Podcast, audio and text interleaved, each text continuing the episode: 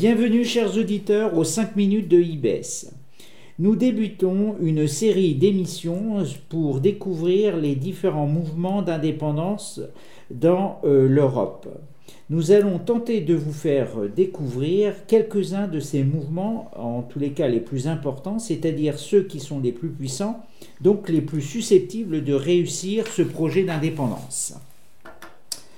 Nous parlerons ainsi des mouvements indépendantistes flamands, catalans, mais aussi du mouvement pour l'indépendance de l'Écosse ou de l'Irlande du Nord.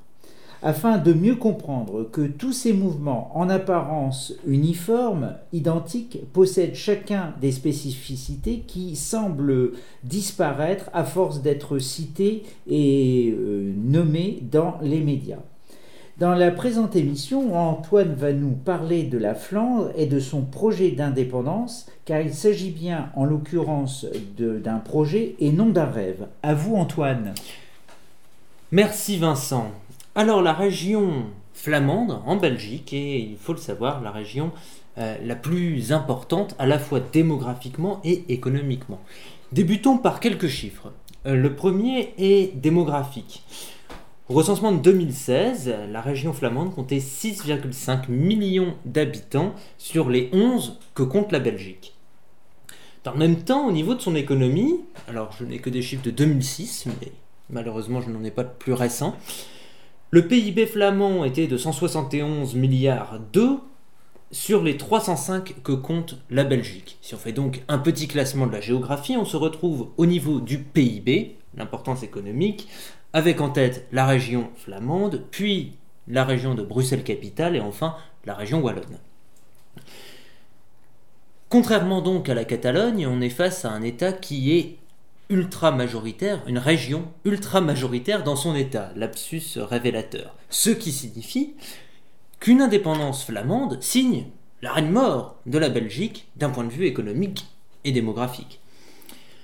En ce qui concerne les différents mouvements indépendantistes, on en compte deux, deux très importants et qui euh, englobent la majorité de ce, ce groupe indépendantiste. D'une part, le Vlaams un groupe d'extrême droite très proche de nos amis du Front National, et de l'autre côté, le mouvement indépendantiste majoritaire en Flandre, la NVA, qui est donc majoritaire politiquement en Flandre, mais qui est aussi présent au gouvernement fédéral belge.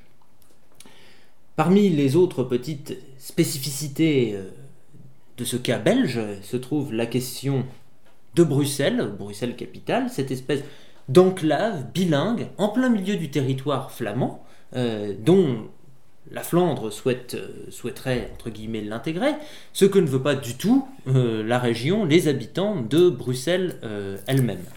Sans compter que le symbole serait fort, Bruxelles est la capitale belge, d'une part, de l'État fédéral belge, mais c'est aussi, vous ne l'aurez pas oublié, euh, la capitale de nombreuses institutions euh, européennes, et surtout des plus importantes.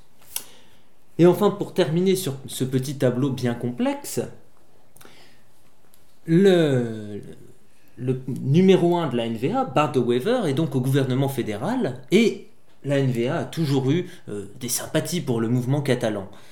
Et à la suite du référendum catalan, euh, par solidarité euh, gouvernementale, eh ben bien, Bart de Wever a dû se ranger derrière la position gouvernementale pro-Madrid et donc contre Carles Puigdemont face à son euh, dilemme avec Mariano Rajoy.